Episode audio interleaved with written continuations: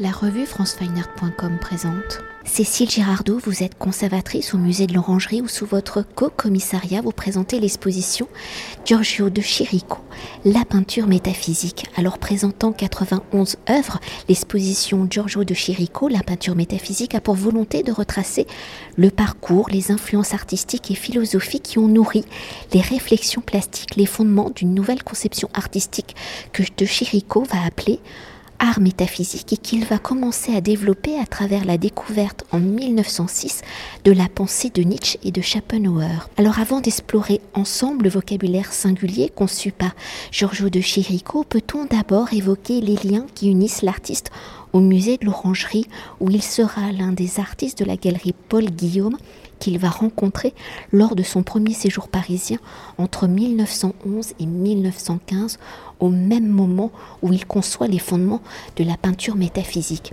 Alors dans la conception de cette nouvelle approche plastique, il doit représenter ce qu'il y a au-delà de l'apparence physique, de la réalité, au-delà de l'expérience des sens, comment Paul Guillaume mais également Guillaume Apollinaire vont-ils collaborer, changer, réfléchir autour de ce nouveau concept énoncé par Giorgio de Chirico et quelle y sera l'influence des modernes qu'il rencontrera lors de ce même séjour parisien? Pour revenir un petit peu sur euh, les, les, liens entre l'orangerie et Giorgio de Chirico, c'est vrai que aujourd'hui, quand on regarde l'état actuel de la collection, euh, il n'y a pas de toile de Giorgio Chirico. Et pourtant, il pourrait y en avoir beaucoup, puisque, euh, comme vous l'avez dit, Paul Guillaume a été le tout premier marchand de Giorgio de Chirico et de très très très nombreuses toiles et notamment de, cette période métaphysique sont passées entre les mains du jeune galeriste.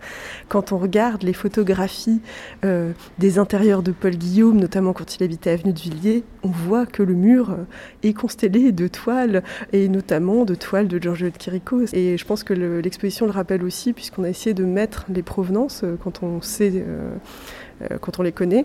Euh, et euh, on se aperçoit que énormément de toiles sont effectivement passées entre les mains de Paul Guillaume. Donc le, lien avec l'orangerie finalement était était déjà assez évident en fait. Et c'est vrai que notre directrice Cécile Lebray a souhaité euh, d'emblée en fait que cette exposition puisse avoir lieu au moment où elle a pris ses fonctions.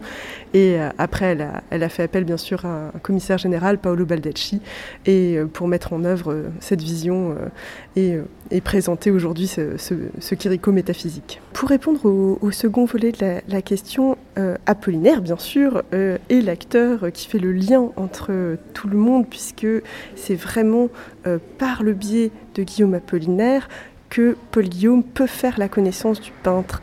Euh, on sait que Guillaume Apollinaire, très tôt dans sa critique, va repérer euh, le jeune peintre Giorgio Chirico et faire état euh, de ce peintre qu'il trouve très doué. et effectivement, Paul Guillaume va adhérer totalement à cette idée et acheter très vite. Et ensuite mettre sous contrat le, le peintre pour pouvoir vendre et exposer les œuvres dans sa galerie. L'exposition euh, qui est présentée aujourd'hui à l'Orangerie euh, ne fait pas le point sur euh, l'ensemble de la carrière du peintre. C'est un peintre qui a eu une très très grande longévité. Il est né en 1888 et il est mort en 1978. L'exposition de l'Orangerie, elle, va se concentrer sur un moment bien particulier, les années dites métaphysiques. Et c'est vrai que on parle bien sûr un petit peu de la jeunesse du peintre, mais on s'arrête à la fin euh, du premier conflit mondial. On déborde à peine jusqu'en 1920, mais on s'arrête tout de suite. Et euh, effectivement, euh, on met en lumière ce moment métaphysique en plusieurs étapes, de manière un peu schématisée, parce que c'est un peintre qui a un itinéraire très complexe, qui voyage beaucoup. Et donc on a choisi trois moments forts, Munich, Paris et ensuite Ferrare pour pouvoir montrer cette peinture métaphysique. L'idée, c'était de remontrer quand même que euh, c'est un personnage profondément européen. C'est quelqu'un qui va naître en Grèce, qui va grandir en Thessalie, qui va commencer ses études à Athènes, qui, qui est de nationalité italienne et qui va, à un moment dans sa trajectoire, avec sa mère et son frère, vont choisir de s'établir pour que donc, lui et son frère puissent faire des études à Munich, en Allemagne. Son frère est compositeur, il est musicien. Et lui choisit la peinture et il est admis euh, à l'Académie des beaux-arts de Munich. Et là, c'est la découverte extraordinaire pour lui des musées euh, de Munich, euh, les romantiques allemands, le symbolisme allemand, mais aussi la poésie, la littérature et la philosophie allemande. Vous en avez parlé en introduction, Schopenhauer, Nietzsche, et ça c'est des choses qui vont être marquantes pour l'ensemble de sa carrière ensuite, puisque Nietzsche va rester quand même une figure tutélaire tout au long de sa vie. Et à partir de ce moment-là, il va se mettre lui-même enfin, à peindre. Et on le voit, on a heureusement quelques exemples de ces œuvres de jeunesse qui sont très rares dans l'exposition. Et on voit qu'il est complètement imprégné euh, par cette peinture symboliste allemande et notamment par la figure de Böcklin hein, qui va être très tutélaire euh, dans sa jeunesse. Et ce qui est intéressant, c'est de voir euh, Comment ensuite, quand on arrive dans la partie de l'exposition euh, dédiée aux années parisiennes, entre 1911 et 1915, on voit qu'il a gagné un style tout d'un coup très singulier, qu'il a pu se détacher de ses figures tutélaires de jeunesse, il a pu euh, au tournant des années 1910, en fait, trouver cette singularité métaphysique. Alors, il y a bien sûr l'épisode très célèbre de la place Santa Croce euh, à Florence, où il, tout d'un coup, la place, euh, il en a une vision tout à fait étonnante, ses sentiments d'inquiétante étrangeté, il l'aperçoit tout à fait différemment. Et à ce moment-là, il se dit que dans les structures même du réel qui nous entoure, il y a un accès à des structures plus profondes, et effectivement métaphysique. Et à partir de là, les places italiennes, les arcades, euh, ce vocabulaire plastique si singulier de, Giorgio Chirico se met en place. Euh, et, effectivement, à partir de ce moment-là, quand on regarde ces toiles, on ne peut plus douter euh, de qui en est l'auteur. Et ce qui est intéressant, c'est que après ce tournant des années 1910 où il trouve son style, eh bien ce style va encore s'enrichir. C'est quelqu'un qui n'est pas, en fait, contrairement à ce qu'on pense, c'est pas un peintre enfermé dans un système qui va faire tout le temps la même chose. C'est quelqu'un qui se nourrit profondément de tout ce qu'il observe autour de lui et qui n'est pas du tout fermé à l'art de ses contemporains. Au contraire, dans ces années parisiennes, eh bien, bien sûr, il y a cette rencontre fondamentale avec Apollinaire, mais il y a aussi des visites de galeries, la visite des salons. Il va rencontrer Modigliani, il va aller voir les expositions qui se passent autour de lui. Il va voir notamment l'exposition Matisse en 1913 qui va avoir une influence considérable sur sa manière de penser les couleurs, la perspective. Euh, Picasso, c'est un choc incroyable pour lui. Il visite l'atelier de Picasso, dans lequel il y a encore, euh, il le visite en 1913, et il y a encore les nus de l'année 1908 qui sont euh, dans l'atelier de Picasso cette époque-là, la Dryade par exemple, où euh, nous on présente dans l'exposition un nu de cette époque-là qui s'appelle Nu couché avec personnage, et effectivement avec des figures féminines très stylisées, euh, on le voit, et à ce moment-là, lui il est en pleine création de sa série autour des Arianes, et dans le tableau de cette série La récompense du devin, on voit à quel point Picasso a un rôle prépondérant dans la construction de cette figure féminine notamment. Et euh, donc, euh, ce qui est très intéressant, c'est de voir que euh, on en a fait parfois une figure singulière de l'histoire de l'art, un peintre figuratif, un peu classique. Mais si on est très attentif, eh bien, par exemple, toutes ces toiles, aucune n'a une perspective classique du Quattrocento. Les perspectives sont très redressées, incohérentes. Ça tient beaucoup d'une observation, à mon avis, fine du cubisme, euh, de tout ce qui se passe à cette époque-là. Donc, bien sûr, il a une singularité, il a une patte reconnaissable, il a un souci du détail pour certains styles architecturaux, certains motifs qu'il donne quand même à voir de manière très vériste. Mais euh, cependant, on voit toute l'influence et tout l'impact qu'a eu l'avant-garde de son temps sur son travail pour poursuivre, hein, même si vous avez déjà dit beaucoup de choses, si le mouvement de la peinture métaphysique sera fondé donc en Italie, à Ferrare en 1917 par Carlo Cara Alberto Savino, qui est son frère et donc de Chirico.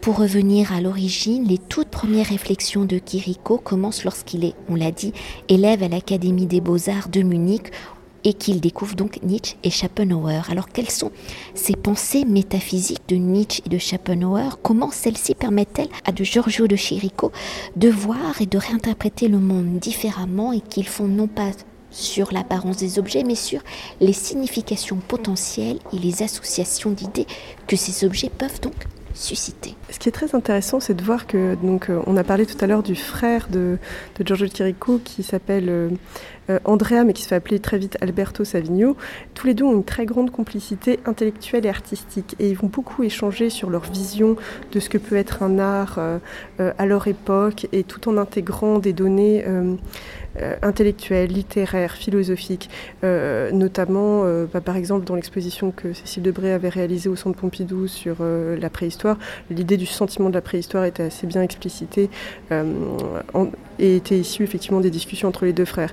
Ça va beaucoup plus loin, effectivement, puisque à partir du moment où ils sont en, Allemagne, eh bien, Giorgio Chirico va pouvoir euh, vraiment se familiariser très très précisément avec les écrits des philosophes allemands et euh, notamment il va, naître une admiration très profonde pour euh, Nietzsche auquel il va vraiment s'identifier de manière très très personnelle aussi, puisque lui va naître en 1888, on l'a dit, et 1888, c'est l'année où Nietzsche a ce passage de basculement vers la folie.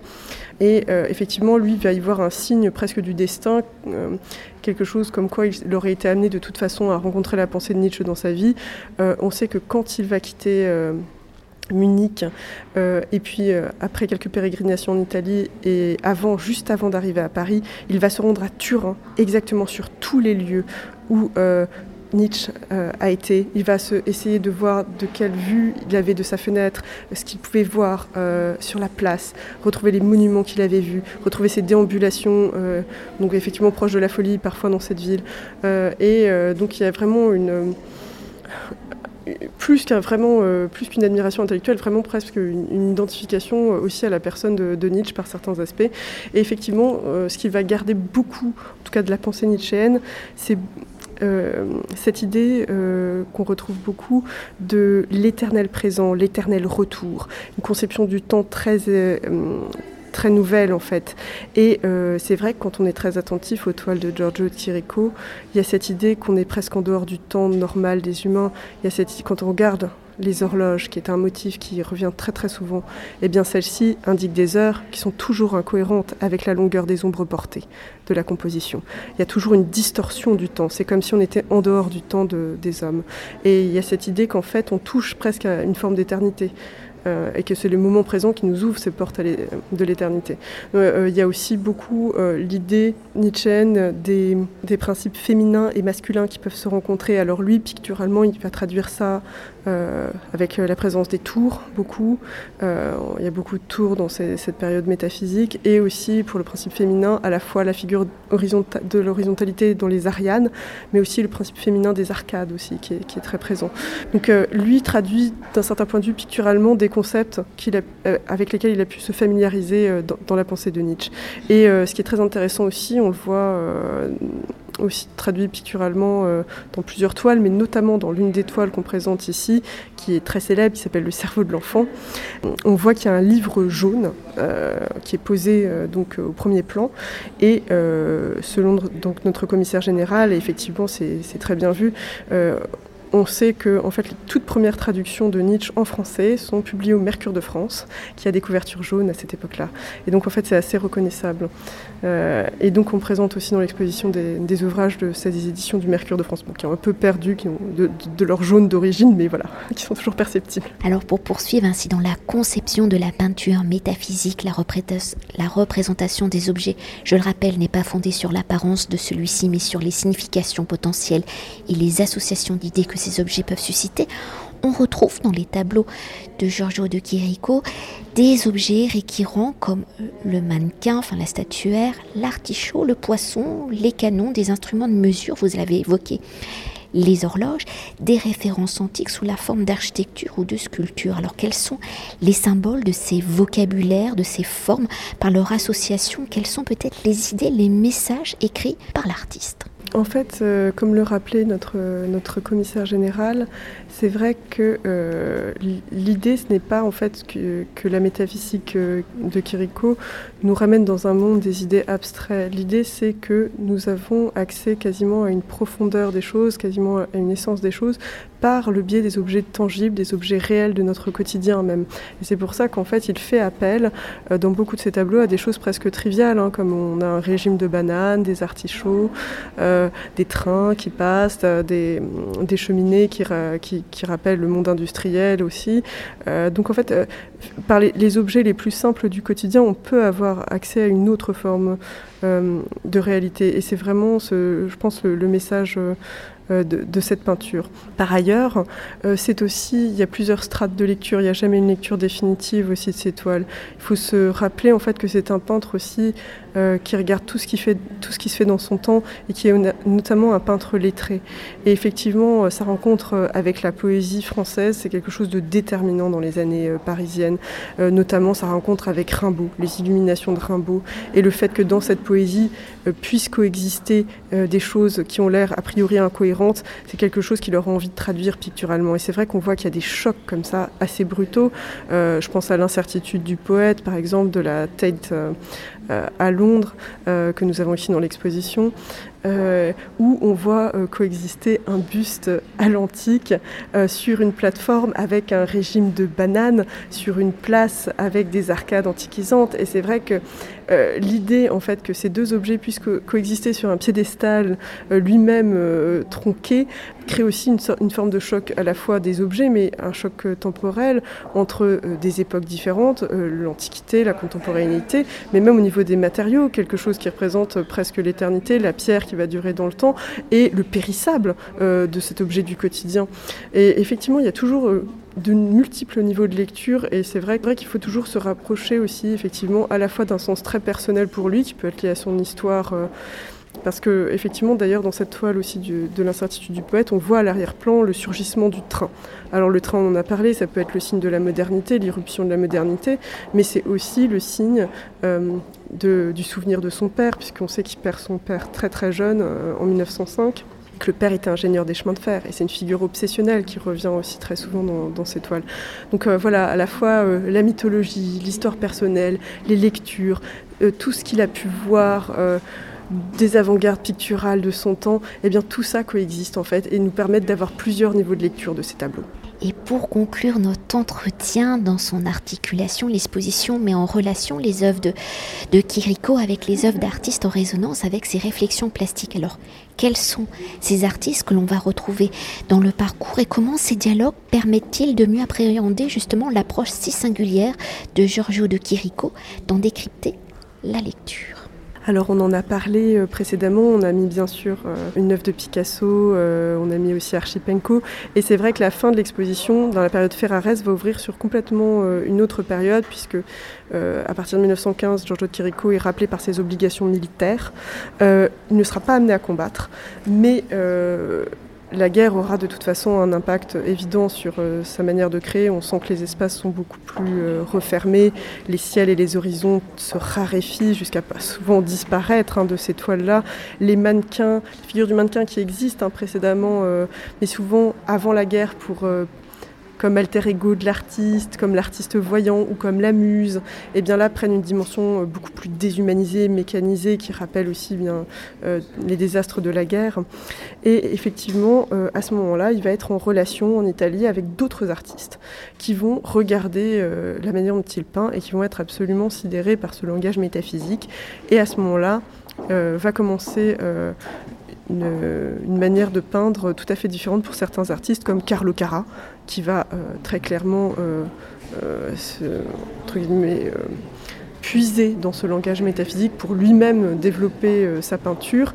Et on sait que notamment Giorgio Morandi qui, lui-même avait déjà développé aussi un style assez singulier et, des natures mortes avant, va aussi quand même puiser dans ce, langage métaphysique. On voit l'apparition des, têtes de mannequins, des bois tournés, des choses comme ça euh, dans sa peinture. Et euh, cette proximité plastique et aussi philosophique hein, euh, entre ces différents peintres, eh bien, c'est ce qu'on aura appelé, c'est un très très court moment de l'histoire de l'art, une sorte de parenthèse qu'on aura appelé effectivement l'école métaphysique comme une forme de diffusion euh, de ce langage pictural, mais qui aura en fait une durée de vie très très courte, puisque avec la fin de la guerre, on sait qu'après, euh, Giorgio de Chirico et ou Carlo Cara vont se tourner vers une toute autre manière de peindre. Merci beaucoup.